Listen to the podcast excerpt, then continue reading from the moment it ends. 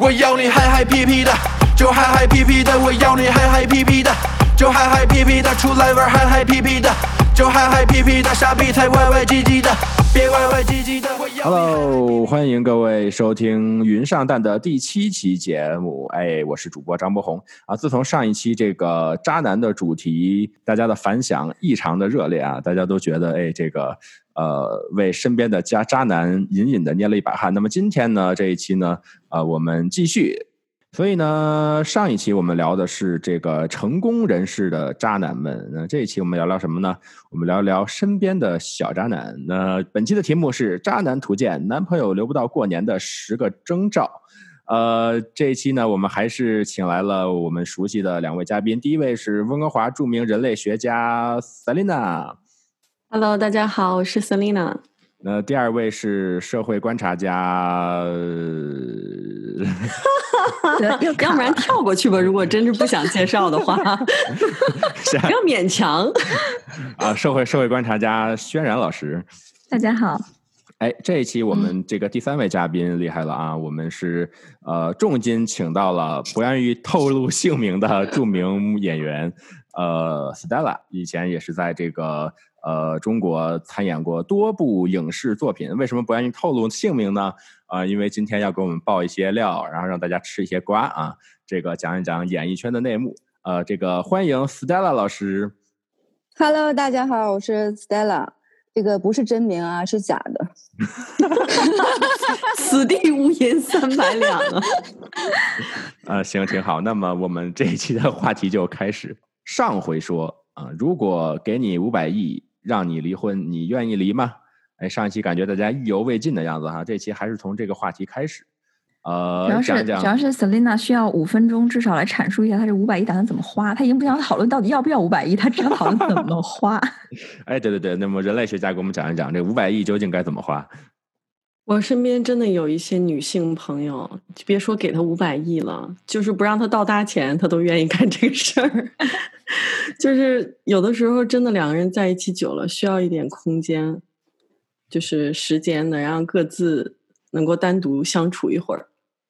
所以说，要是再给五百亿的话，我的天呐，那简直是，那就是比中了彩票还中了彩票的感觉啊！那太好了，我觉得你这个这一道题，你反过来问这些广大的这些男性们，不管是渣男还是没有变成渣男的男性朋友们，你问问他们，他们也是一样的答案呢，对不对？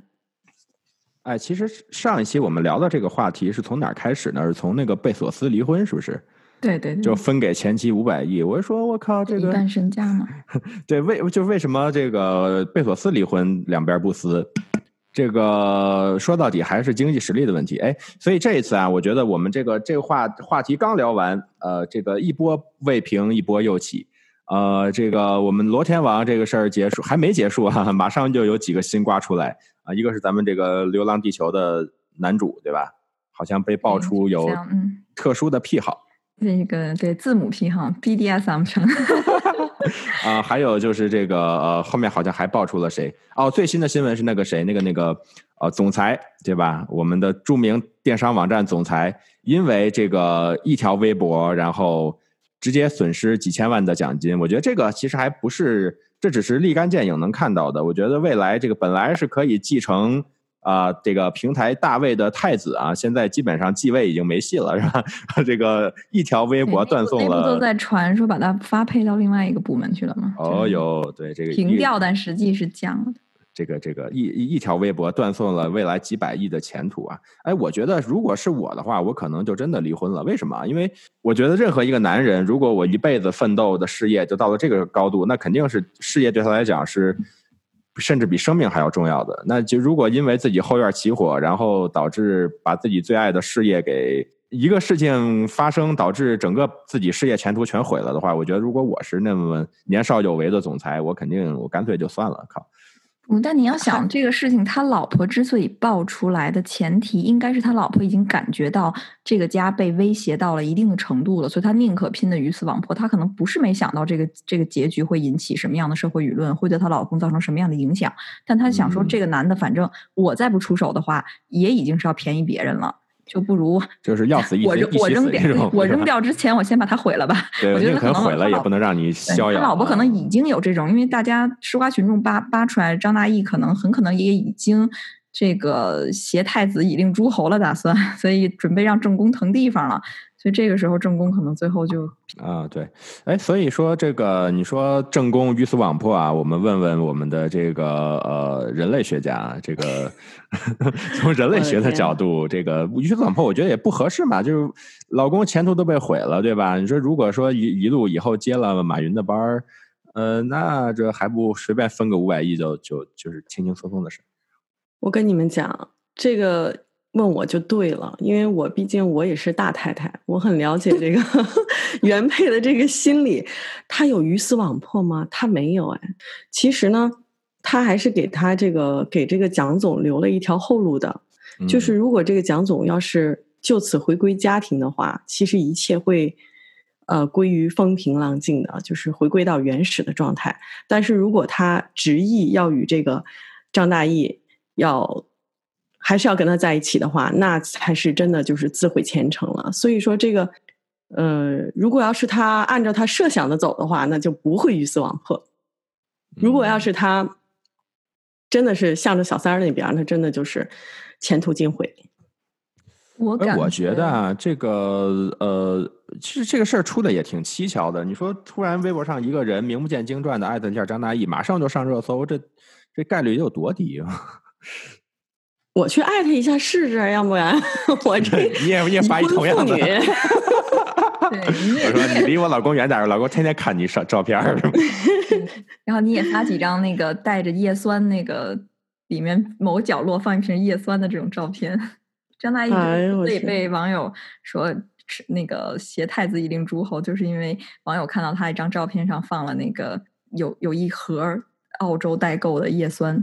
就不行，人家愿意愿意保健嘛，对吧？不不不，那个东 西就只有，而且只有孕初期的二到四个月才吃的那一个那一型号的叶酸，就或者是备孕的对，是不会吃的。嗯，所以大家就说他一定是有了这样子，而且他也在微博上暗戳戳的发了很多这种。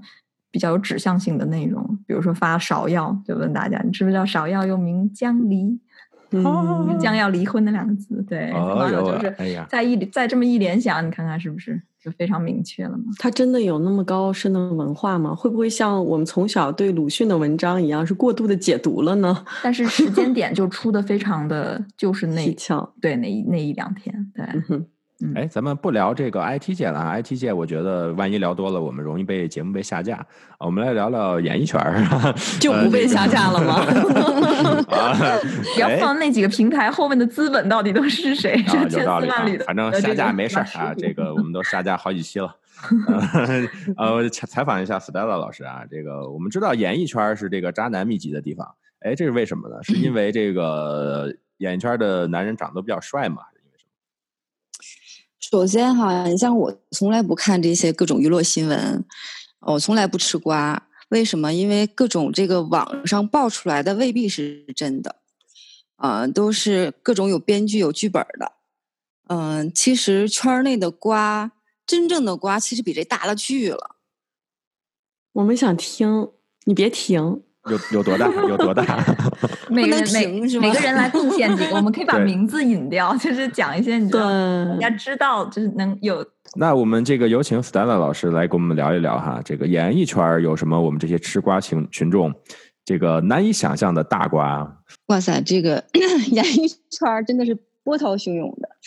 然后像我们自己很少看，呃，各种娱娱乐新闻，因为要不就是假的，要不就是编出来的，要不就是自己找编剧啊，要不就是各种呃文艺界的某些人故意造出一些所谓的瓜，然后为了各种各样的目的吧。但是我觉得哈，想做一个渣男，其实不是谁都能做的，你至少你要有那个资本，对吧？你至少形象，呃，要过得关，对吧？你身高要过了关，至少你的这种家世、家产，你要有一定的量，你才能称作为渣男，对吧？他一定是有一个门槛儿的，是不是？比如说哈，跟大家举个例子啊，就是我见过的，你说人的一生谁还没见过渣男呢？尤其在这个影视圈里面，大家一出去拍戏，两两到三个月，对吧？远离自己的家世，远离自己的女朋友，然后在这个传说中剧组夫妻是吗？剧组夫妻啊，对啊，你这两三个月各自空虚啊，然后彼此互相安慰啊，然后还有抱有各种目的的啊，所以就各种杂乱的事儿就出来了。然后，但是呢，很多演艺圈的这些男明星啊，我差一点把名字说出来，吓我一跳。就他们的反应特别快，你知道吗？就这脑子啊，真的没拍没用在拍戏上，他妈全用在怎么哄自己女朋友、骗女朋友上了。真的，即使被女朋友发现了若干次自己劈腿，OK，也会跟自己女朋友说：“我即使劈腿了若干次，但是我真爱你，独有你一人。”哎，牛不牛？哎，给我们再透露一些呗，我就是我们也学习一下，万一有一天我火了、成功了，什么有钱了，嗯，不影响，嗯，博红不会的现在就可以。不用学，你这都是天生技能，你这都对是天赋技能，还用学？哎呦，到了某个程度，它自然就会，你知道，就会爆发出来，你就会 new type，就自动进化了。那比如说这个最最典型的这个哄骗女朋友的手段有哪些呢？这个常见的，就是圈内比较，比如说北影大一都教的这些手法。哇，那多了。我给大家举个例子啊，我举个例子啊，就比如说某男演员啊，然后有一天晚上不知道干嘛去了，然后但是一夜没有回家，到第二天早上的时候，然后媳妇儿因为找了他一夜嘛，对吧？电话呀、微信啊，各种找不到啊，各种关机，各种不在信号啊。结果第二天早上的时候给媳妇儿打电话，哎呀，媳妇儿，对不起啊，我昨晚上喝多了，我在咱家车库睡了一夜。哎，你你信吗？们信吗？谁信啊？男人都不信，可是他媳妇儿信呢。那不信能怎么着啊？可能媳妇儿是想相信，我觉得他即使跟他说媳妇儿，哎呦对不起，昨天我一时被那个革命精神感召，我上天安门广场看升旗去了，他媳妇儿也信。可能是其实是在别的被窝里升旗呢，是吗？也升旗，但升的不是那个旗。没说谎，对，什么玩意儿？我怎么听不懂了？嗯。好的，呃，这个忘呃，好吧，这个演艺圈确实啊、这个料瓜比较多，但是也不好报，为什么呢？因为一报就没好人了，对吧？所有人设全得推翻重来。你说这个我们著名的表演艺术家吴秀波老师，这个出事儿之前，我也一直觉得德艺双馨，恨不得这个纯洁的像同性恋一你。瞎呀你！有吴秀波，你是不是瞎？行，吴秀波他他一直就在表现说，他每次接受采访的时候，其实他都讲说，我就是不负责、不主动，然后不怎么样。他其实他还是不承诺讲了一些他自己的这种，只不过大家不愿意，还还并没有立牌坊这个。荧幕形象实在是太深入但是吴秀波老师哈，我因为我见过他本人，就确实真的，你看他一眼，他眼神看你一眼，你就觉得他，你即使是个渣男，我也愿意被你渣。哦，那倒是，你用哪儿扎都行，扎我哪儿都行。对，真的你渣我多少次我都愿意。我老公可能都能同意。被这样的一个人渣，那就开全光了家的？荣幸。你老公都愿意被他扎，关键哎呦我天哪！你即使把我送进监狱，我也愿意被你渣，你知道吗？倒不，至于进监狱了，就进个酒店啊什么的。哎有这么夸张因吗为？他那个不就是最后被告到监狱，所以他 哎，我我觉得这个就是我这这个要讲一个题外话，就是这次吴秀波那个事儿，我倒觉得吴秀波本身，呃，是倒霉催的，对吧？这个这么这种咖位的男艺人有点花花事儿是很正常的，但是呢，哎，呃可不要这么说，你这呃个这个 这种呃论调讲出来，对对对对对对对，就是就是你看那些政治不正确。对吧？这个呃呃，多么的德艺双馨，对吧？就是就谴责吴吴秀波这样的渣男啊。Anyway，但我觉得他的女朋友有点傻，为什么？我觉得就是威胁，只有就是威胁一旦实施了就没用了，对吧？他他女朋友一直说想敲他一笔钱嘛，就是说这个呃，我威胁你，你要不给我钱，我就把东西爆出来。结果他真的爆出来，那还有什么用啊？你如果你不报，可能就是谈一下价格的问题；那你报了，不仅一分钱拿不到，可能还对吧？因为你你反正你的你的威胁已经实施了，那我为什么还要跟你妥协呢？对吧？我觉得这个就是谈判的一个智商的问题，这还不是说人品的问题。他可能觉得吃没谈，定吴秀他可。能也没谈拢吧，我估计也是报的前提可能也是没谈拢，然后报了一时意气报了以后，发现也没也不行。对啊，你嗯报了还能得到啥呢？啥也得不到，对不对？对，那肯定之前谈的时候就想谈没谈拢。但是很多人啊，他身在其中的时候啊，他不知道，因为这个吴老师呢，曾经也向他许诺过太多，曾经也没少给他各种床上床下的，所以啊，可能什么？什么玩意儿？就是一言想要不合就开车呢？对，就是床床床上一宿两个亿，床下一床下俩俩包这么给，是不是？不床上给个被子，床下给个鞋，床上给一单，床下给一沓儿是吗？别总说这些听众们听不懂，还得回去补课的梗，什么玩意儿？不能，听众但凡十八以上都听得懂。真是我不知道你们在说什么，真的是，哎呀，你看看，你看，就因为装纯的听众，就因为你老听不懂，所以你现在跟吴彦祖差不多了，都 Lake 请 abuse 请。请双不可取。哎，吴克群也躺枪了呀，吴克群也一样啊，陈年旧事被翻出来了。因为那个谁，因为那个何超何超莲莲出来讲他嘛，就是何超莲出来说，我也跟你经历过一样的痛苦，挺中央青嘛。所以因为之前她交的圈内哦男友就是吴克群嘛，现在是窦骁，窦窦骁是还不错。然后之前那个等于吴克群就，嗯大家就摆明知道说在讲他嘛。那等于这是这是不是我看罗志祥请的公关啊？那这个来来转一下话题，对吧？哦，那何超莲不至于，不不要只搞我一个。我觉得这个那个呃，虎王三房最受宠的姑娘，还能缺这点钱？就我我觉得这个这个瓜出来以后，突然出了好几个艺人被爆出这种事儿，我觉得有点儿。你像我的话，我我总觉得我不至于我操这个渣男被揭发的这么迅速吧？这一个月揭发了同同时揭发了多少个渣男？哎，所以我觉得这个这个瓜最近出的有点密集啊，我甚至都怀疑为什么这个爆出来这个时时间点这么巧，就正好在总总裁出事儿之后。我觉得就是也有点，因因为对吧？这个这个真的也是不好说一下热点就被转移了，对吧？对，而且还干了好几个热点呢，包括包括那个石油价格。好吧，其实哈，我想替渣男说句话的，我觉得未必渣男那么坏，真的是还有很多渣女往上扑，你知道吧？对对吧？你嗯没本本来就是一个愿打一个愿挨的事儿，然后你很多你目的没达到，对吧？然后你反过来就咬上一口，这个前你当提，当这前提，我觉得应该是这个男性，如果他是单身，那无无论如何是两厢情愿的事情，但是等于是他在伤害婚姻当中的另外一个无辜的人嘛，这个就是主要大家可能觉得他渣的一个原因。他如果是单身，说实在的，像之前那个那个谁被被雪藏的那个，之前跟海清一起演戏的那个，他去因为涉及嫖，就是啊 涉及被那男的办个葫芦的事情，结果被那个，其实他这个我都觉得其实就没有什么，因为他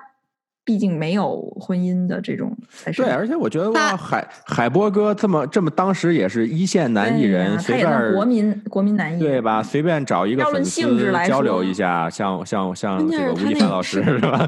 呃，粉丝们也不会说什么粉儿是吗对即即便如此，对吧？这么这么优厚的资源都不用，对，然后还自己花钱去，你说这这简直就是业界良心！我的对，主要是关这个这个键是他那个踩这个踩了法律底线，就没办法，变成关键那他这人了。构成，不，我觉得他这个不应该判他。要不是因为他是一个公众人物的话，他跟一个男性发生一些什么交易，这个在法律上没有明确的规对，定。而且好像还没有交易吧？我记得好像没有交易，是被仙人跳了吗？那是，对有就没有他那是没有他海波是被他朋友给害了，我觉得可能被有点被仙人跳了感觉。嗯，对方是一个变性人，，他才是真的你想冤呢。我觉得，对呀、对网友都觉得是他自己报的警，是吧？有可 也能。实在没热点了，是不是自己造一点？太太可怕了！你要你你你要不你你可能体会不到，要我我肯定报警。我什么玩意儿？我这真的五五轩轩，差点没整过这变性人。哎呀，我天哪！我这个我们今天聊的能不能播了？够呛全我觉得还行。就一个你好晚安，然后中间就你好。请欣赏一下我的歌，然后没了，前后对对，这一集估计这个能能扛过二十四小时不下架就是幸运啊。行，那咱们这个好的，那我们聊了这么久，我们先听首歌，等一下回来接着聊。祷告，虽然看上去有点老套，原来我有时会跟你吵闹，今后的路还要跟你讨教，如此幸运让我把你找到，或许你觉得我有点搞笑，原来直男渣土老猫，靠在你肩膀上像个宝宝，缠着微微，连着碎碎，从头对对，是是非非，是是微微，想入非非，我是水水，你说呸呸，call me baby。Cause for you I'm a lady，爱情简单，我们 AA，不管过去伤痕累累，甜甜蜜蜜和美美，你爱我，我爱你，所以爱你们谁谁。手牵手一路对着路，雪山到飞峡谷，跟你在一起就是酷酷酷酷酷，Baby this is all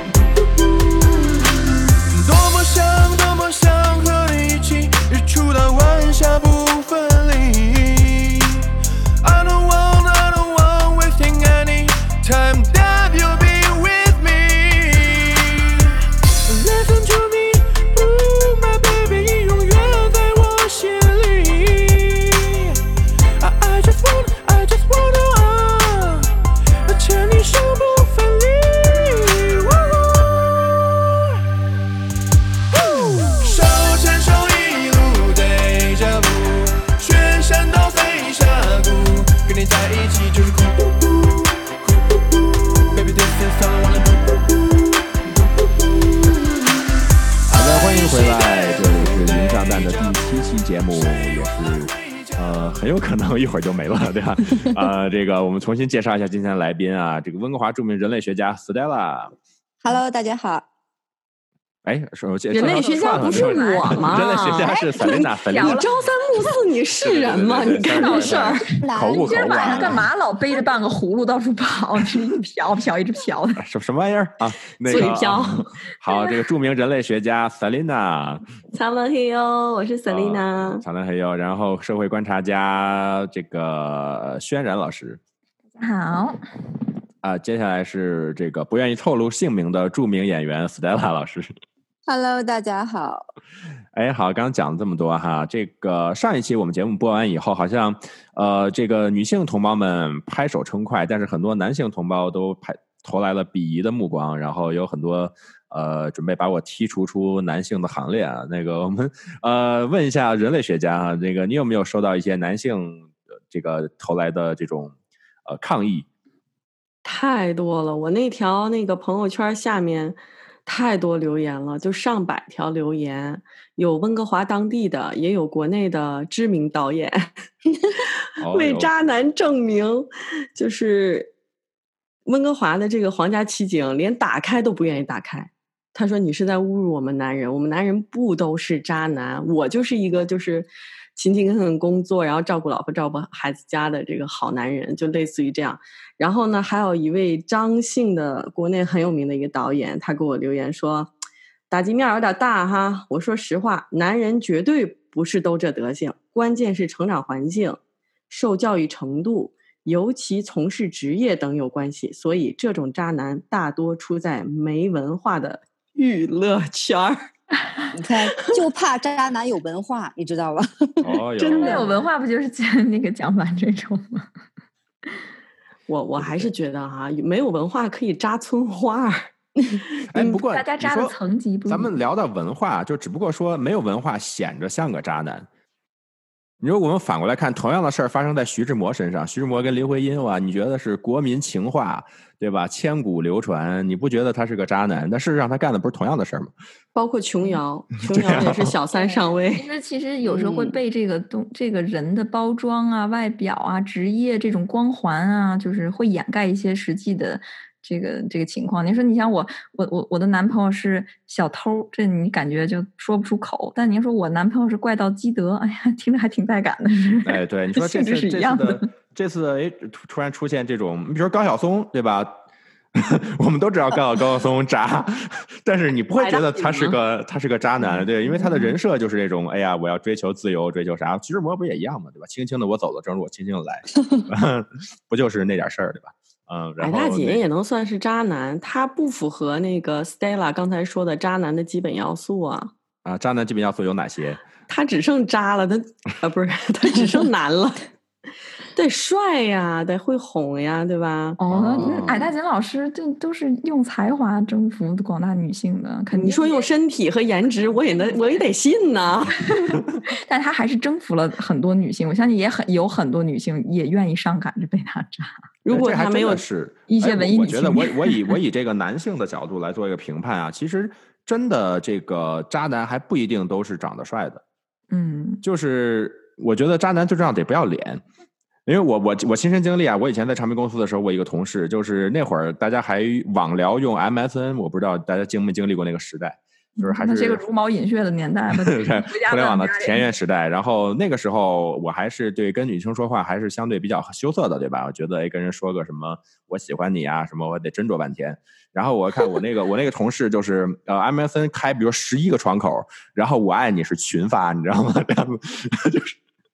但是，呃呃，你说他外形当然长得不难看了，但是也绝对不是说那种风流倜傥、英俊潇洒，对吧？然后，但我天呐，就是感觉就是，就我知道的女朋友，就是他跟我讲过的，大概在北京一年里换了不下四十五个女朋友，就是大概这么一个频率。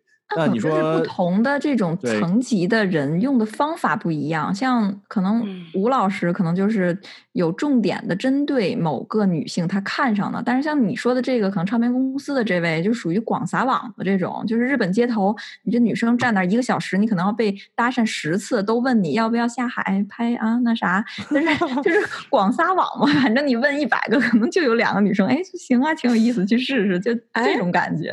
我去日本怎么没人问我呢？哎，我可是看视频，人家说这女生，你就你一个人啊，在大街上被搭讪的几率几乎是百分之九十。看来我这个身材还是 不够资格呀。不不，可能那个穿衣风格不符合日本男性的审美，他们穿衣比较奇怪的，他们 style 比较奇怪。对，我觉得这个东西要问我的话，我直接一一巴掌就扇上去了。哦，但真的会有女生，如果我是一个女生哈，那真的这是一种赞美啊。你扇人家干嘛呀？而且我还生气呢。日本还蛮多女生是这么出道的，就女优对，就真的走在走在路上，都是大街上对被搭讪，然后有的就缺钱，有的可能觉得蛮有意思，就去试一试。啊，好意思啊，老师就是这样啊。我这个太这太这，我天哪！我走路上本来我一个良家妇女，然后说，哎，我觉得你态度挺诚恳的，然后我要不下海试一下？我这真的真的太不可思议了，我觉得。然后，伊萨拉老师就是讲过，说他就是这样这样下的。哎，不过我话讲到这儿啊，其实这个现在中国的以前那些什么直播的主播，很多也都是打擦边球，对不对？前两年的时候还没有被怎么整整治。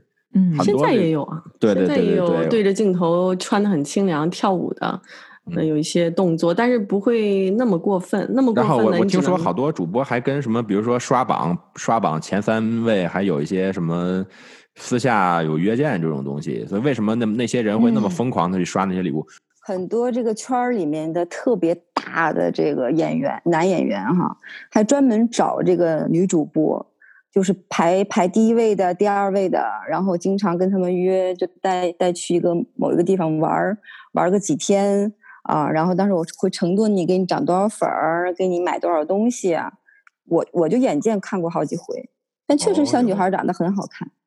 嗯嗯，然后或者还有某导演，就是至少有二百多个吧，就在他的手下，不叫手下，就是曾经有过身下，对，哼哼哈嘿的躺过，对，然后就是他跟每一个人都叫亲爱的，叫宝贝，叫宝贝儿。啊，这样的，因为他真的是记不住名儿，对，不会混嘛。哎，这倒好啊，这这叫错了也没事儿，反正大家都是同一个名儿，就是啊，对。然后每个人还都很高兴，觉得你啊，你捧我为为掌心，对吧？你叫我宝贝，他妈其实他们二百多个同一个名儿。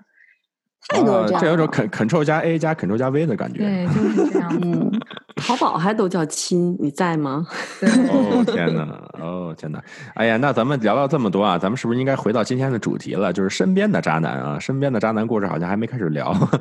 我们这个怎么鉴鉴别身边的渣男呢？这个我们之前一直在聊这个话题啊，如何可以快速鉴别一个男人是好男人还是渣男？你现在就是在 Google 上或者在百度上搜“渣男”两个字。好多好多文章都是渣男的什么十个共同特性啊，渣男的表现是什么呀？如何鉴定渣男呐？如果是占了这几条，这个渣男就不能什么留不到过年了。很多很多，但是其实我觉得最重要的一点就是女性同胞们不要抱有侥幸心理。嗯，有的人都觉得自己是渣男的终结者。他虽然以前 怎么怎么样，但是现在他跟我在一起之后呢，呃，就是这个渣男的拐点到了。其实啊，你只不过是他平行线上太普通不过的一个，连逗号都不算的一个点。就是你不要想太多了。这个大大家可能都觉得都都。希望自己就是那个出租车开到最终目的地，但是其实你只是一个乘客，你下车了，那边表又抬起来了，又继续。但我觉得姑娘们、姑娘们、姑娘们想搭这个最后一班有什么意义吗？是觉得接盘侠很光荣，还是怎么个意思？就是，但嗯，男生女生想法可能正相反，男生都希望自己是女生的第一个，女生都希望自己是男生的最后一个。就是我你历尽千帆，哎，但是。到我这儿就是最后的一个了，都是这么一个路数。但男生有有有这么有这么一个对，男生是正相反，就希望你是一张白纸，然后我在上面随便画画，是这样。但女生男一般有时候反而觉得男生是一张白纸的话，比较会比较麻烦，就还得从很多东西还要重新教，怎么跟女生相处，手把手的教这些呀，各种。教是吗？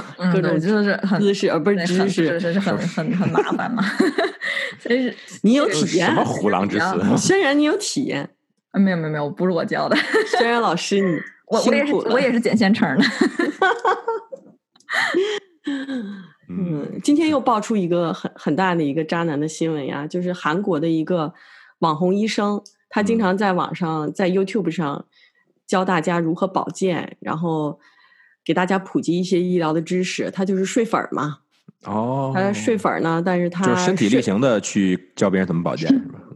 对，身体力行的去做大保健，还还传给人家一些阳气啊什么的。哦哟，顺便传给人家一些就是 herbs。对，关键他最渣的就是他把性病传染给这个粉丝了，这是粉丝爆料他特别重要的原因。关键是这个这个。也太不会保健了，这个。对他第一次，他粉丝就是说没有期待跟他发生过什么，但是他就要来。那粉丝说：“那我没有没有安全措施在家里。”他说：“没有关系。”然后到最后呢，这个粉丝被确诊了。被确诊之后呢，这个男医生来到他家，他竟然还跟他发生了关系。所以说，这就是为什么我们说渣男为什么有可乘之机啊？他都把性病传染给你了。你还抱着侥幸的、保呃侥幸的心理要跟他，还想要一个结果，我觉得就蛮傻的吧。呃，你说男人渣不渣呢？上一期我们聊，男人都有这种渣的这种心态哈。但是其实，呃，我觉得前两天杨坤直播说了一句话很很好啊，就是说男人你可以这个风流，对吧？但是你要有担当啊，这个才是最重要的。就是其实你说我们知道的这些先贤，你说。大家有这个都是圣人吗？我觉得也未必。但是，呃，很多人是愿意负责任。这个，我觉得这个就是最重要的。比如说，如果我是小朱的话，九年的时间，嗯，我应该这个责任无论如何我担起来，对吧？如果你想走，我送你；如果你想留，我也愿意陪你。我觉得这个是一个男人的一个一个担当。嗯。特别赞同，我觉得像比如说以前陈冠希一样，当初好多人，全世界人都在骂他，说他渣，但我真没有觉得他渣，对吧？他跟每一个女艺人都是互相自愿的，包括拍照片都是自愿的，对吧？又后来又通过各种别的原因，照片泄露出去了，但你不能说他就是渣男呀。嗯，他这个我个人是觉得，就是更多的应该是。女生其实，因为她不是偷拍，因为像有些之前台湾爆出来的那个富二代，他是真的是偷拍，并且在很多女生其实是不自愿或者喝醉了，或者是服用了某种药物的情况下和人发生关系，那这个就是另外一个性质了。但陈冠希这个基本上，你看到所有镜头里的女生的表现，那她都是知道她在录像或者是在拍照的，她。女生其实，当你同意了这件事情的时候，其实你已经丧失了这个这种自我保护的这种立场和权利，等于就是把这样的一个风险已经交出去了。这个确实是一个很大的问题。可是我记得我们上一期也聊过这个问题，就是说我是同意你拍了，对吧？然后，但是我们分手的时候，你说这些女生不会要求他删掉吗？但是你删，你怎么知道我删没删掉？这是问但如果说女生要求他删了，他又没删掉，这个那那就是他的就是陈冠希的问题。如果说女生也没有要求或者也没有说这个事情的话，那就是性质就不太一样，因为也不是他主动去泄露这个东西，所以我就觉得是他是他拍的，你想也是跟他在一起。再说这个东西，都是一些女演员，我相信不可能每个人都说没事儿，你留个纪念吧，老娘不在乎，拿去欣赏吧，好吗？肯定不所以我是真的觉得当时的这这几这几位出名的艺人肯让他拍照，都是我觉得超出我的理解范围。对啊，我觉得我这得多大魅力，我的天呐！对，这真的是超出我的理解范围。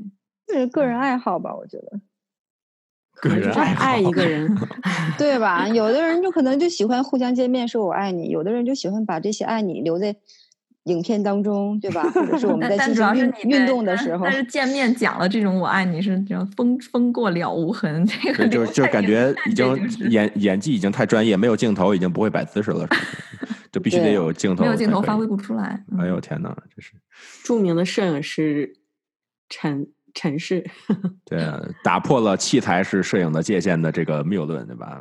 不用器材也可以拍出流芳嗯流芳百世的照片。只要心中无马，处处都是。关？键人家 人家女主角厉害呀，对不对？不是说你在酒店安个针孔摄像头拍摄到的路人，哦，人家这些你花钱请人家拍，人家都不会配合你的。嗯都很有镜头感，对吧？嗯，这个事情确实就是 让我看到了你是什么样的情况，这个性质是真的每一步怎么走，这个性质都不一样。总之，真的女女女性，我觉得远离渣男最重要的一点，最重要的一点就是保护好自己。很多东西是我们自己的权利，是不能随便让出去的。我突然有一个问题想到，就是我想问一下轩然老师和 Stella 老师，就是如果你们的前任有你们彼此的，就是亲密的照片或者是录像，那么在分手的时候，你们会要求他删掉吗？会有担心吗？嗯，我我我其实比较，我没，我真的是从你别紧张你看你慢慢说我一直真的是从一开始就不会同意这样的事情。当然，我肯定如果说真的万一拍了，我一定会要求就是要要删除干净，因为现在这个网络时代，包括电子设备，真的跟以前很不一样，就是你反走过，真的是留下痕迹，非常可怕。不过我觉得这东西，我这我我如果我是女生，因为首先我肯定不会对女朋友提这种要求，呃，那第二个呢，如果我是女生，我觉得我男朋友跟我提这个要求，我觉得这这不就是臭傻逼嘛，就是一个变态嘛，我为什么要同意呢？就是我我很难对，就是我我从我从一开始就真的是不会同意，我倒是也不会觉得他变态，就是每个人在这方面的爱好其实都有他自己的一个，就是你只要不踩一些线，比如说儿童色情或者等等这种东西的话，其实都还是在可以理解的范围内。但是他提出来，我这边是完全有拒绝的这种自由和权利的嘛，所以我就刚才一直在说，女生们不要轻易把这种权利让出去，一旦让出去就非常被动。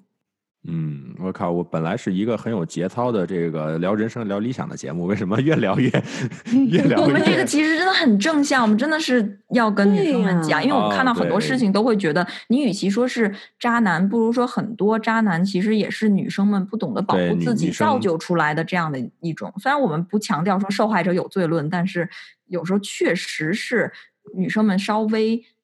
自己要是能够更警惕一些，或者是能够心理更强大一些，会少受一些伤害。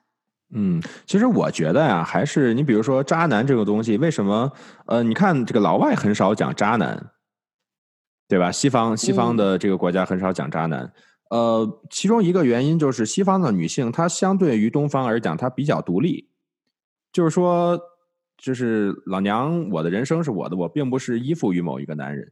所以这个男人如果出现什么问题，OK，may、maybe he just not the right one，对吧？我可能就这这不是那个人，他也不会觉得自己受那么大的伤害。但是就是在东方的文化里头，还是总觉得这个，呃，我跟你就是女生跟男生谈恋爱，我就等于把我自己青春什么乱七八糟献给你了，然后我就是你的一部分了。然后你要是对不起我，我就要跟你鱼死网破。这个我觉得你看西方，它这种东西就很少出现这种啊、这个分个手然后闹的闹的鱼死网破的这种。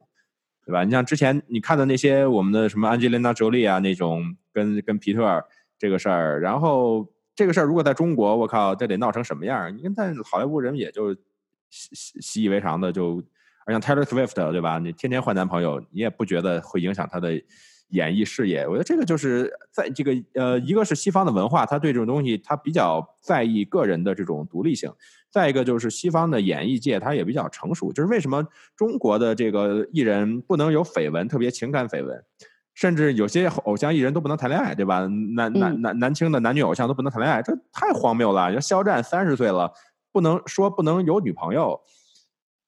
我觉得这个这个，你像在在在西方的话，普遍所谓的这种，其实他们更强调的并不是演员，或者说这种文化，因为他们走的是另外一条路。肖战与其说他演员，他是 idol，他是偶像，所以在像日本、韩国在。整个的这种偶像造就的文化当中，都会觉得你如果谈恋爱的话，相当相当于是偶像失格，就是你出来卖的是你给所有的异性或者是你的同性粉丝的一种 fantasy。如果你谈恋爱了，你打就打破了这种幻想。对，那我觉得这不就是东方的观众不成熟吗？就是你你你再 fantasy，我觉得你一辈子你能跟肖战谈恋爱的机会有多少呢？可能。比你这个中中中五十亿彩票都少。对，但是说的不好听一点，就是有些人会说啊，远离远离生活，多关注作品。但问题他们没有作品，他们只有生活，他们出卖的就是他们。你这个话说了，我又要被下架，我的天哪啊！怎么办？很实在，因为 有些确实你能知道他是他卖的是他自己的作品，是他的实力，是他的这些东西。但是有些人他真的卖的就是他本人，他除了他。本人给别人的这种幻想空间以外，他没有，他没有什么其他的东西。那那一旦他打破了这个东西，那就说明他的商业价值一定是要受到很大的。损失的，就像日本，比我我要声明，在这说的不是肖战，因为我老婆是肖战粉，我等下可能会弄死。对，你山山老师，你说的肯定不是肖战，对不对？对，不是，不是，不是，不是。像这这很，我们我们拿其他国家来说吧，像日本这个各种四十八是吧？各种字母四十八的这些组合啊，对对对。每次出现各种各样的问这种情况，比如说在台上最后最后的这种走花路选到第一名，然后突然报说啊，我准备要结婚了，那这个都会被认为是非常严重的偶像失格。哎，对，这个我觉得其实女女女性的团体偶像。更严重哈，就感觉就是韩国这些女团就没有一个人敢说出来自己谈恋爱的。上次那个谁，他们的整个的人生，包括他们的这种呃流量或者是这些名气，也全部都是靠这些男粉丝或者是靠这些幻想去堆出来的。嗯，对，男粉丝真的是一票一票，或者这些宅男们真的是非常用心的爱爱着他们，把他们投上去的。那你这。真的打破这种幻想的话，就是有点这个丧失职业道德了嘛？其实，关键是有损公司和个人的经济利益了呀，他，对吧？他是靠这些脑残粉赚钱的呀。这些要是粉丝的话，都是那么理智，都是那么高情商、高智商。对人生都能看得那么透彻的，都像我们这样只关注作品，那那就是没有任何商业，这个人就没商业价值了。不过，其实我聊的问题跟这个不矛盾。你比如说 Justin Bieber，对吧？Justin Bieber，呃，火火的时候，其实也是很多少女把它当做这个幻想对象，对吧？当时那么火，但是不妨碍人谈恋爱，人谈恋爱就就就公开啊。这我觉得这个是最大的区别，就是呃，你可以拿我当幻想对象，但是你不能干预我的私生活。但是这个这个在东方是完全是反过来。中国也在东方也在进步了，我只能说，就像以前刘德华那个时代，那他要是说爆出他结婚的话，真的，那女粉丝一个接一个的跳楼，都得排队跳。但是现在成龙也是吧？成龙火的时候说要结婚，也是要要一一大堆人跳楼，最后吓得自己不敢结了。是啊，但是现在你看，基本上就没有了。主要现在偶像也多了，对吧？现在一茬一茬换，一部剧换换两个老公，对，一部剧换两个都换不过来，都已经。对。你都不知道现在的小女孩都别说换偶像了，换男朋友都可能比那个换床单都都勤，就可能这这个星期床单还没洗呢，床上已经躺了第二个男朋友了。哎呦我的天哪！所以我们我们这一期是要聊聊渣女吗？不聊渣男了，聊聊渣女是吧？聊了一期 渣女。跟我觉得跟西方这个，像你刚才说的，就是大家对婚姻，比如说婚姻已经破裂或怎么样的，就没有那么的反应那么大，也可能是因为社社会。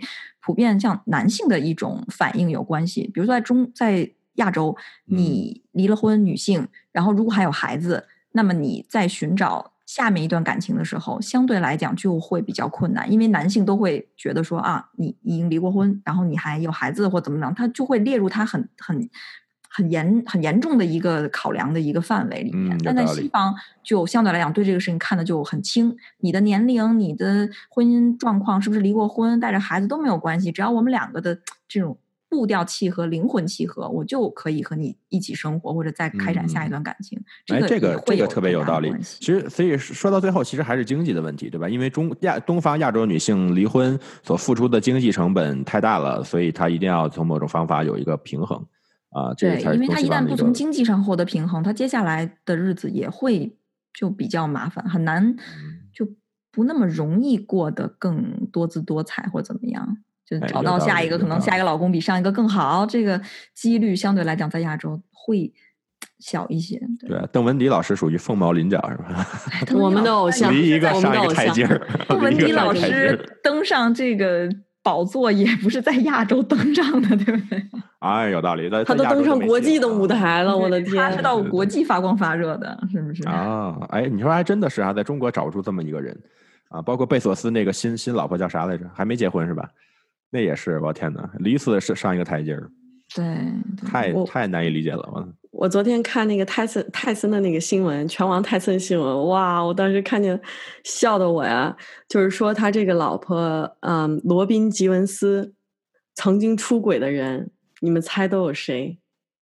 有谁给啊？这个给泰 森敢戴绿帽子的人，影帝布拉德皮特，球王乔丹，房地产商美国现总统特朗普，这都是他老婆的床上客，这都是给他戴绿帽子的人。我的天哪！他说他当时抓住那个存，在婚姻存续期间是吗？对对，他当哦时抓到他老婆和那个布布拉德皮特在床上的时候，他说他那个看来只为你。不。不要，但是我这我我这样我这样拍搏击俱乐部对吧？我要我来我来这个体验生活。来呀！，Can I join you? Play together 啊！哦这天哪期要不下架，我告诉你，我脑袋拧下来给你们当球踢。我现在头都掉地上了，你别踩啊！我跟你说。怪不得泰森现在这个勇于进入演艺圈是吧？也是为了这个报一己之仇啊！嗯他当时呃被采访的时候，他说这话说的特别有意思。他说当时布拉德皮特看见他的出现了的时候，都已经吓得浑身在颤抖了。他是那种特别惊恐的表情。肯定是怕泰森揍他呀，但是泰森说他经过了深思熟虑，还有多年在这个演艺圈啊，在这个多年被老婆绿这些经验，对多年被绿的经验，他决定打老婆。他真的后来把他老 婆他还胖揍了一挺仗，顿。对，他还挺仗义的，因为毕竟知道布拉德皮特靠脸吃饭，打他有点。不是他老婆可以，啊，我能。扛住泰森揍，我觉得正常人一拳就死了。他老婆泰森可能，泰森可能就是还是用喵喵拳，可能手下留情。他老婆这么多小年也抗击打练出来了。对对对。估计估计他老婆随便拎出来找一个人也也直接可以干干趴下，一般人也打不过他。嗯，肯定是扛揍的才娶进家嘛，要不然轻轻一碰，哇，纸糊的似的就烂了，就碎了，那还了得？对，咱们这样的都哦撑不过，都都撑不过第一个礼拜撑。不过第一宿，撑不过第一宿第一个姿势，我跟你讲就碎了。什么玩意儿？我天哪！这好的，好的，那今天时间差不多，我们感谢三位尊贵的来宾，然后有机会我们下次咱们接着聊啊，聊一聊渣女，不再聊渣男了。好，感谢大家，咱们下次再见。拜拜。拜拜，大家晚安。拜拜，拜拜。傻逼